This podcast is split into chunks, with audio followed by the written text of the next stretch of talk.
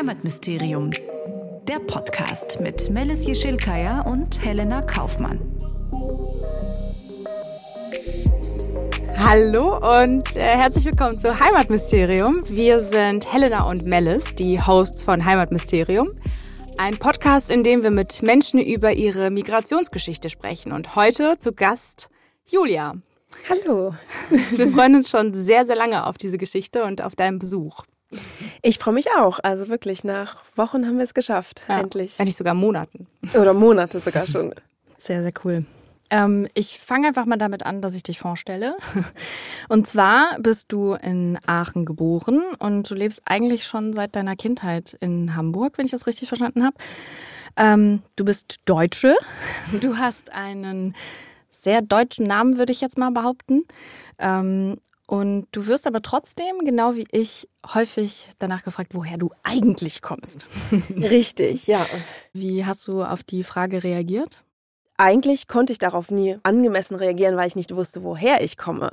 Das heißt, ich musste immer sagen, ich weiß es nicht so genau. Ich bin in Deutschland geboren, ich bin in Aachen geboren. Ähm, mein Papa, der ist adoptiert worden. Wir wissen aber nicht genau, wer da nun hintersteckt und ähm, wer genau seine Eltern sind. Und somit hatte ich eigentlich eher immer so ein Fragezeichen was ich weitergeben musste, was ja auch selber bei mir auch immer noch äh, so groß war. Es muss irgendwie schon sehr, sehr hart sein, diese Frage mal zu hören. Also ich äh, kriege das ja bei Melis mit und äh, wenn man aber auch einfach gar keine Ahnung hat, was man darauf antworten soll, weil man halt noch nie irgendwie eine Antwort auf diese Frage selber bekommen hat, dann ist es ja umso schlimmer. Aber was mich halt wirklich nervt, ich kann diese Frage einfach in diesen ganzen Diskussionen, wenn es um Rassismus und sowas geht, auch gar nicht mehr hören, weil wir Migrantinnen, wir reproduzieren diese Frage auch. Und ich finde ja, wir sollten auch einfach mal damit aufhören. Ja, also ich finde es tatsächlich ähm, viel nerviger, dass wir die Frage reproduzieren müssen, so, weil die halt einfach immer noch gestellt wird und weil es einfach viele Leute immer noch nicht so richtig gecheckt haben, dass das nicht die Frage ist, mit der man starten sollte, wenn man ein Gespräch anfängt. Ähm, und also mittlerweile ist es bei mir tatsächlich so, dass häufig ähm, die Leute dann über meinen Namen gehen, also dass sie dann nicht mehr fragen, wo ich denn eigentlich herkomme, sondern ja, ähm, du hast so einen ähm, so einen Namen, äh, der klingt ein bisschen anders. Wo kommt der denn eigentlich her? so, das ist also keine elegantere Lösung. Das ist eigentlich genauso Othering. Ja.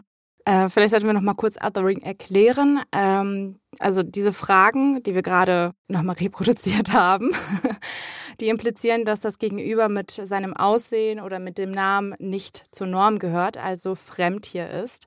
Wie mache ich es denn besser, damit wir es hier ein bisschen konstruktiver haben? Ähm, also ich persönlich finde es halt schön, wenn es eben nicht das allererste ist, was man hört von der Person, die man neu kennenlernt.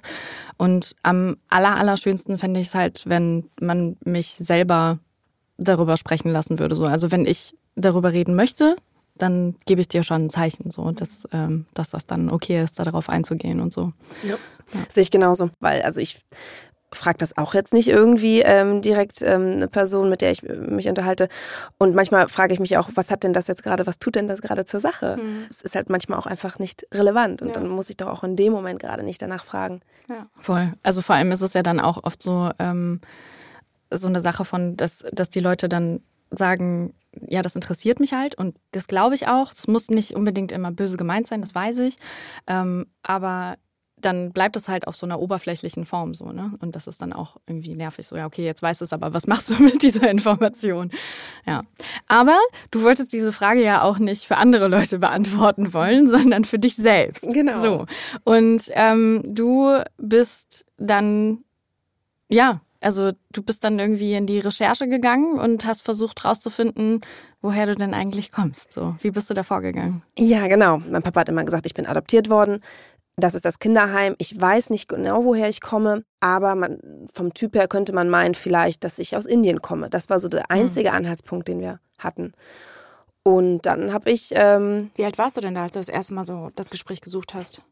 Das war vielleicht, das fing an in dem Moment, wo ich natürlich, in dem Moment, bei dem ich auch ja, negative Reaktionen auf meine Hautfarbe bekommen habe. Mhm. Also ich glaube, in dem Moment, wo ich das erste Mal beleidigt worden bin, das war dritte, vierte Klasse, da beginnt man, glaube ich, das erste Mal zu realisieren, oh, ich habe eine andere Hautfarbe, ich sehe vielleicht anders aus. Das realisierst du als Kind ja überhaupt nicht. Da bist du ja eine von vielen und da guckst du ja auch nicht, du gehst ja nicht in eine Klasse rein und siehst, ähm, ich gehöre nicht dazu, sondern mhm. du gehst ja rein und du denkst, ich bin genauso wie alle anderen. Und ich glaube, in dem Moment, wo dann das erste Mal oder wo dann die ersten Male kommen und jemand sagt, oh, du hast ja eine andere Hautfarbe, du bist ja irgendwie, also naja, die typischen Beleidigungen, die man dann eben auch als Kind verarbeiten muss, in dem Moment fängt man sich ja an zu fragen, warum ist das so? Ihr wusstet, ähm, er ist adoptiert und ihr kanntet das Kinderheim. Steht das auf der Geburtsurkunde oder woher hat man diese Informationen? Ich habe mit meinem Papa darüber gesprochen, dass ich gerne wissen möchte, woher wir jetzt eigentlich wirklich kommen. Und mein Papa hat dann beim Kinderheim angerufen und hat ähm, gefragt, ob es da nicht eine Karte gibt. Das müsste ja irgendwie eine Karteikarte geben. Und tatsächlich ähm, war es dann so, dass ähm, ich glaube eine Woche, zwei Wochen später oder so hatten, hatte uns das Kinderheim diese Karteikarte geschickt, abfotografiert oder abkopiert.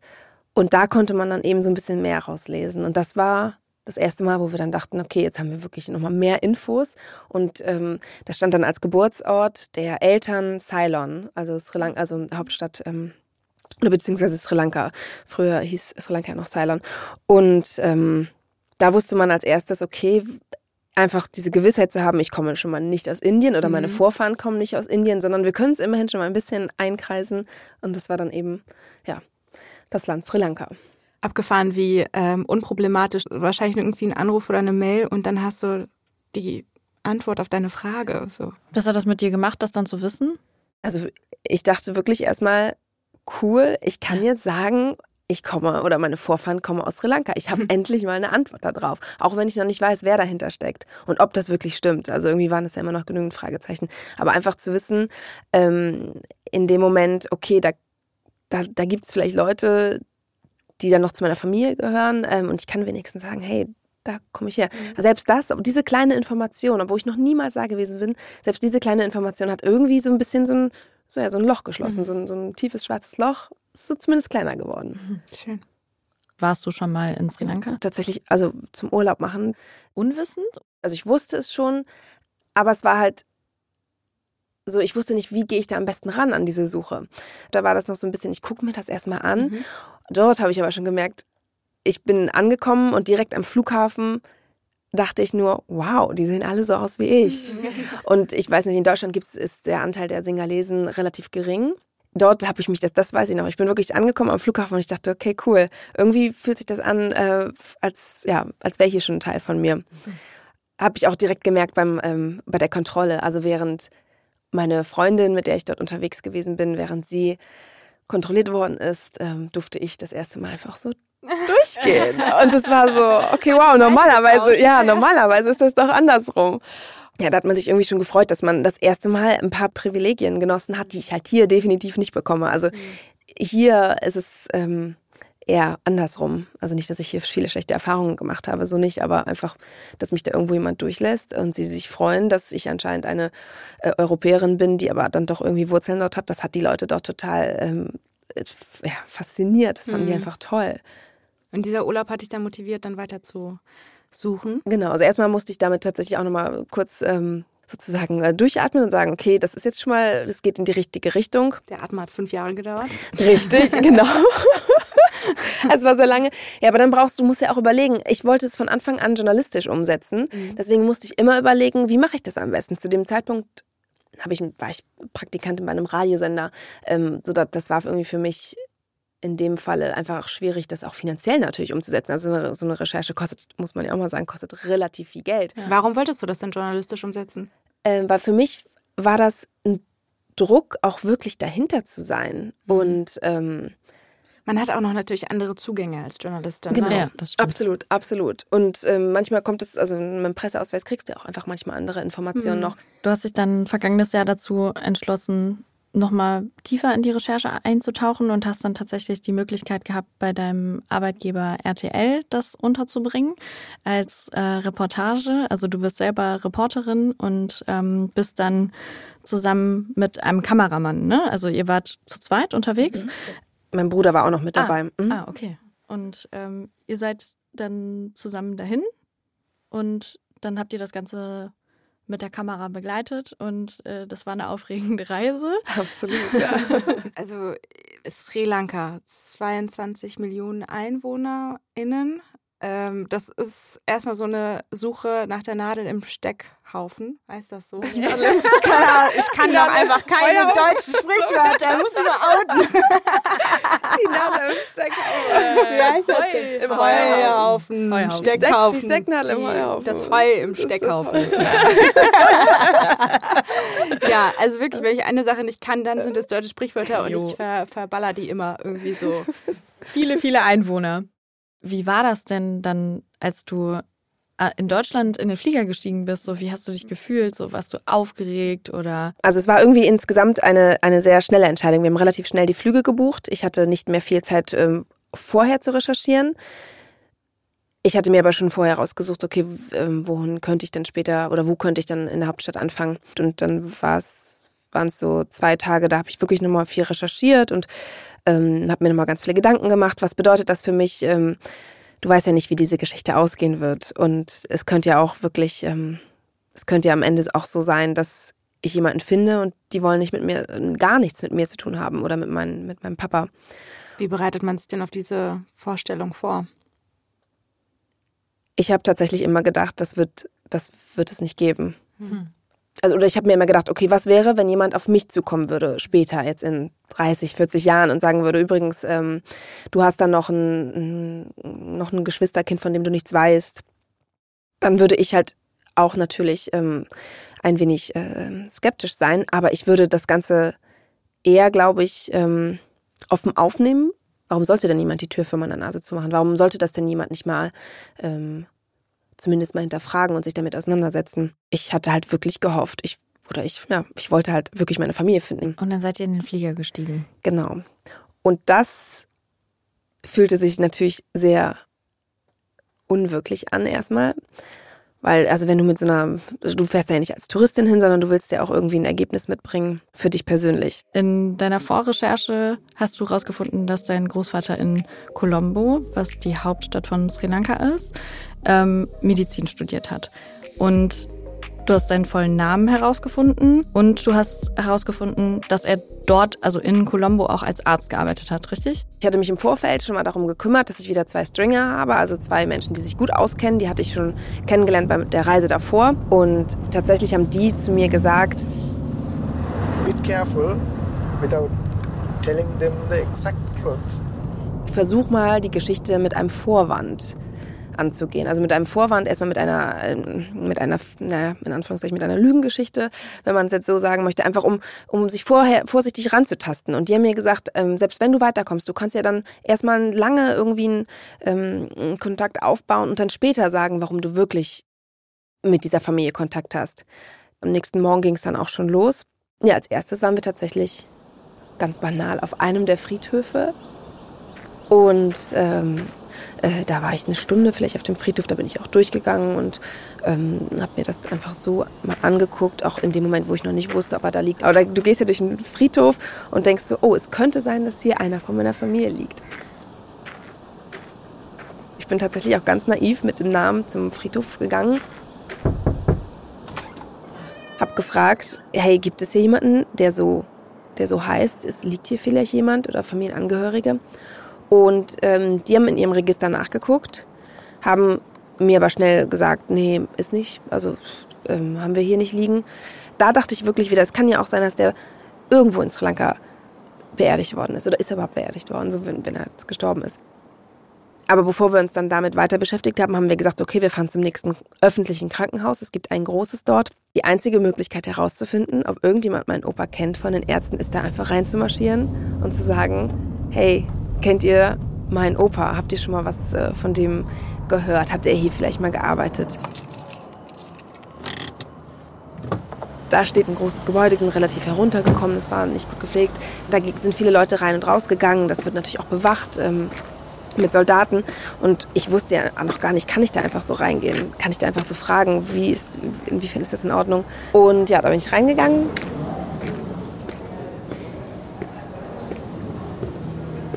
Die Informationen gesucht. Die konnten mir da aber nicht weiterhelfen und die haben nur mir den einen Tipp gegeben, ja, geh mal zum Medical Council.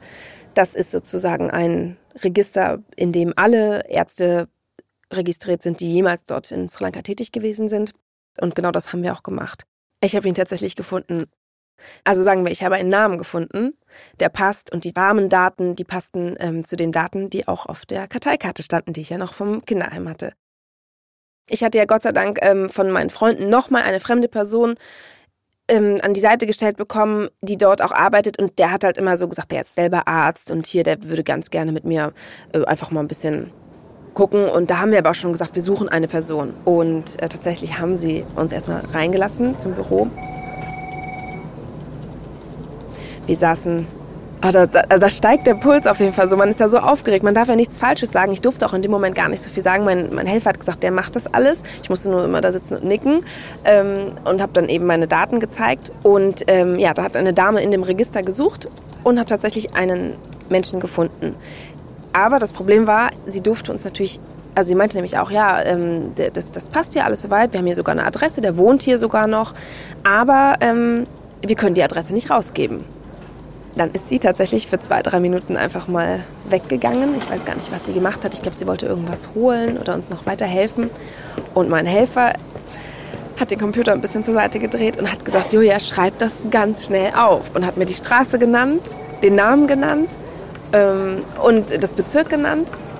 Und dann hat er das alles schnell wieder so hin, ganz normal hingestellt und dann saßen wir da und wir mussten dann so tun, als hätten wir gar nichts gemacht. Dann kam die Dame wieder, wir haben uns nett bedankt, sind rausgegangen und dann ist mir nur so ein Stein vom Herzen gefallen.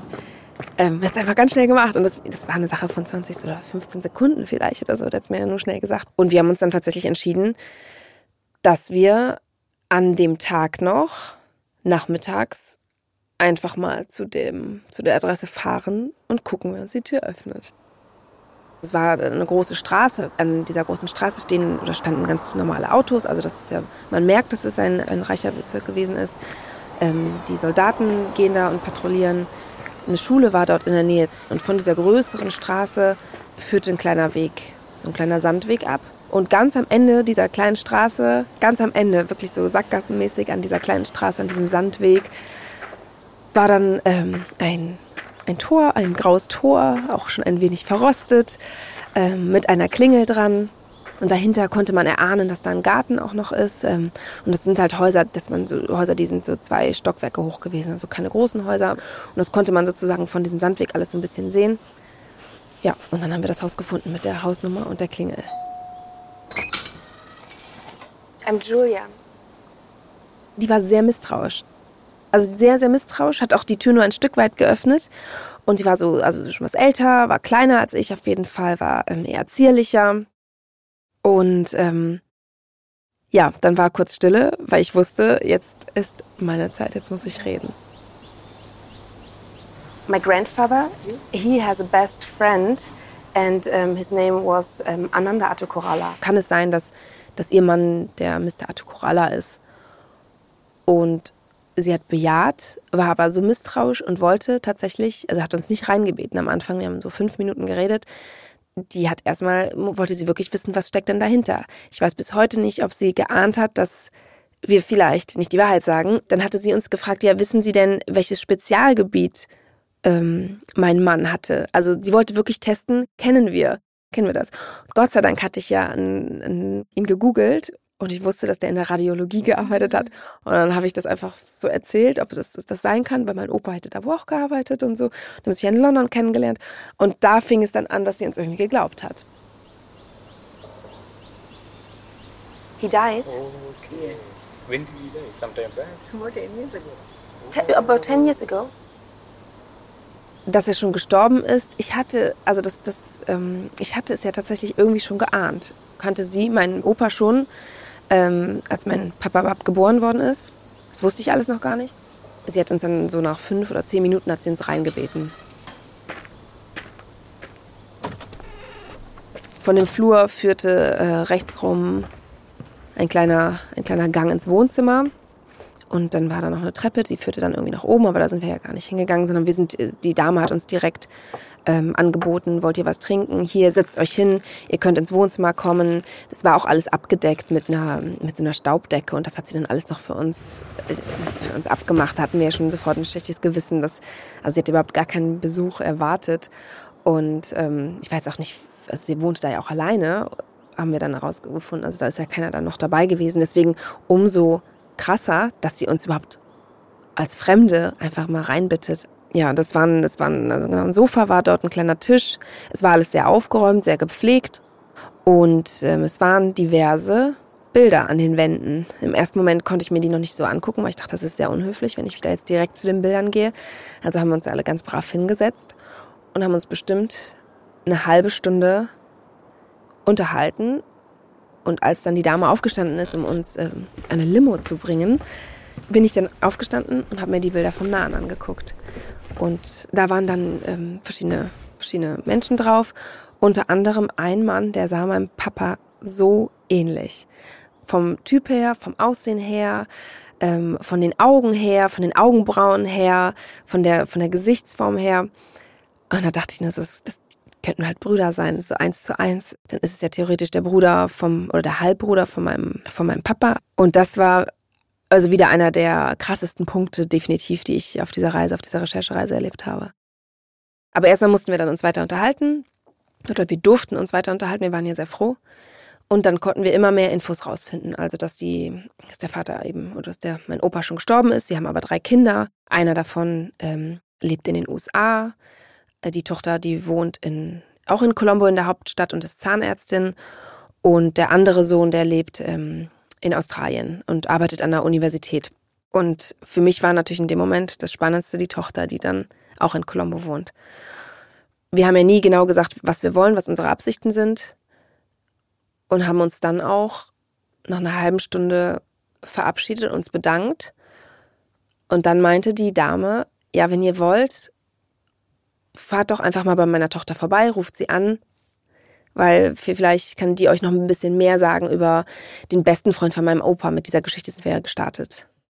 Die war so clever, dass sie es vielleicht sogar durchschaut hat und einfach nur unsere Absichten wissen wollte. Weil in dem Gespräch kam ja erst dann raus, dass sie mit meinem Opa schon verheiratet gewesen ist, als mein Papa geboren worden ist. Sie war mit in London, als mein, als mein, als mein Papa geboren worden ist. Wow. Deswegen, ja, also deswegen ist dieses, ähm, also da wurde mir halt auch klar, dass ich glaube, ich ahnen kann oder er ahnen kann, warum mein Papa überhaupt abgegeben worden ist. Mhm. Und dann konntest du eben noch diesen einen Schritt weitergehen und deine Halbtante aufsuchen. So, was, also wie hat sich das dann angefühlt und welche Gedanken sind dir so durch den Kopf gegangen?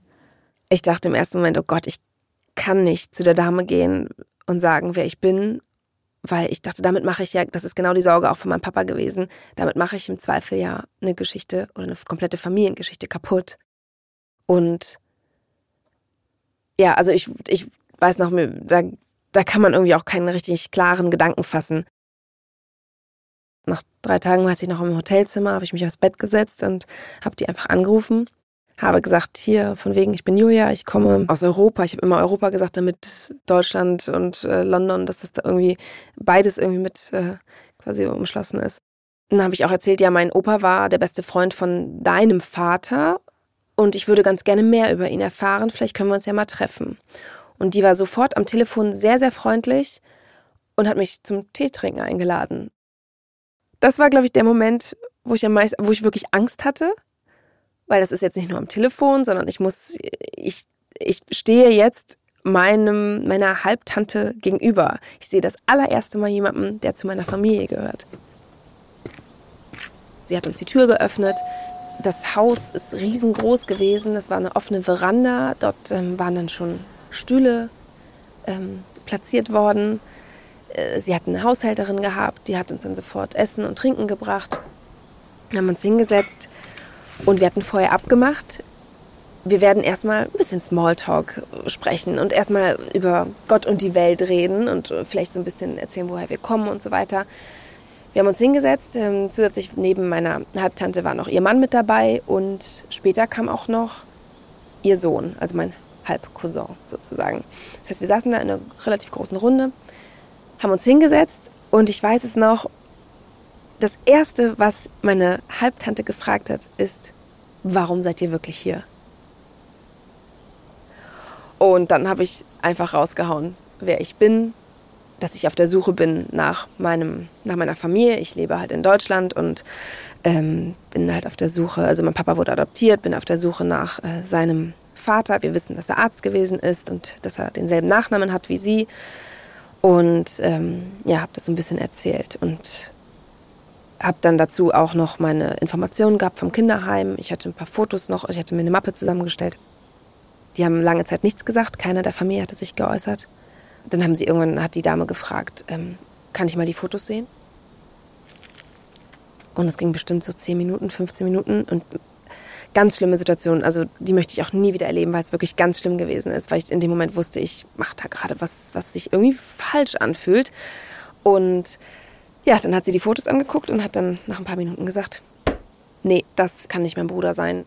Und ich wusste auch nicht mehr, was ich sagen sollte, weil mir wurde ja gerade gesagt, dass das alles nicht sein kann. Ich bin auf einer komplett falschen Spur. Und die hat uns dann auch schon, hat dann mir das zurückgegeben und meinte auch, aber viel Spaß bei der weiteren Suche. Und dann, das Schöne war, das war dann wieder so ein kleiner Lichtblick. Mein Cousin, der ist aufgestanden, ist weggegangen, hat irgendwas geholt und kurz bevor wir gegangen sind, hat er nochmal, ohne dass es seine Mutter bemerkt hat, hat er nochmal schnell die Visitenkarte mir in die Hand gedrückt und meinte, hier, falls irgendwas ist, melde dich doch nochmal. Was hast du denn mit der Visitenkarte gemacht? Hast du deinen Halbcousin dann kontaktiert? Ich habe erst zwei Tage später darüber nachgedacht, hey, ich habe ja eigentlich die Visitenkarte. Ich könnte dem doch mal zumindest eine E-Mail schreiben. Und genau das habe ich auch getan. Ich glaube, eine Woche später. Habe dem nochmal sehr lang und deutlich erklärt, wie die Situation ist. Aber leider habe ich nie eine Antwort bekommen. Meine letzte Hoffnung ist tatsächlich einfach immer noch, wer weiß, wie das in zehn Jahren aussieht. Weil jetzt hat er meine Kontaktdaten, meine Telefonnummer.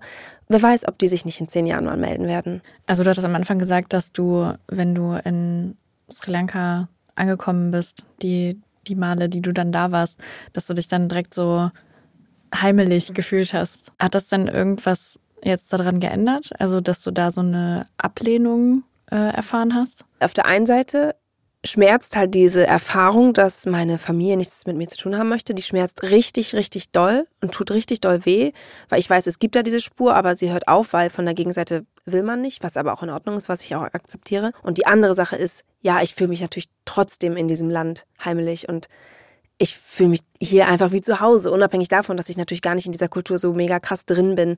Aber einfach dieses ähm, irgendwo zu sein und zu wissen, hey, hier gehöre ich eigentlich hin. Oder das ist ein großer Teil von mir, der dahin gehört. Ich bin natürlich Deutsche durch und durch irgendwie gefühlt und, und, und freue mich auch darüber und bin stolz darauf. Aber ähm, einfach nochmal so zu wissen, hey, da, das ist ein großer Teil von mir, der da gehört. Und ich kann endlich so diese Frage innerlich für mich beantworten, woher ich komme. Ich weiß, wo, also zu wissen, ich weiß, warum ich so aussehe, wie ich aussehe. Die kann ich, die konnte mir nur diese Reise dorthin beantworten. Haben deine Geschwister diese Erkenntnis auch durchlebt oder bekommen durch deine Reise? Also mein, mein Bruder auf jeden Fall auch ein bisschen, wobei mein Bruder sieht halt, wenn man das so sagen kann, europäischer aus als ähm, ich.